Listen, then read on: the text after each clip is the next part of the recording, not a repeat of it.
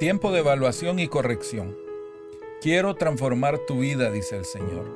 Ciertamente fuiste pesado y has sido hallado falto, pero yo puedo cambiarte por completo.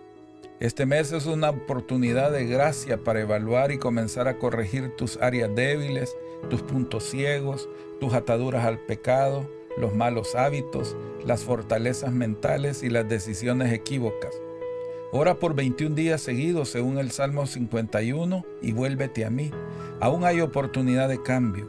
No seas sabio en tu propia opinión. Mi mano de misericordia está disponible para ayudarte, dice tu Dios. Crea en mí, oh Dios, un corazón limpio y renueva un espíritu recto dentro de mí. Salmo 51, 10.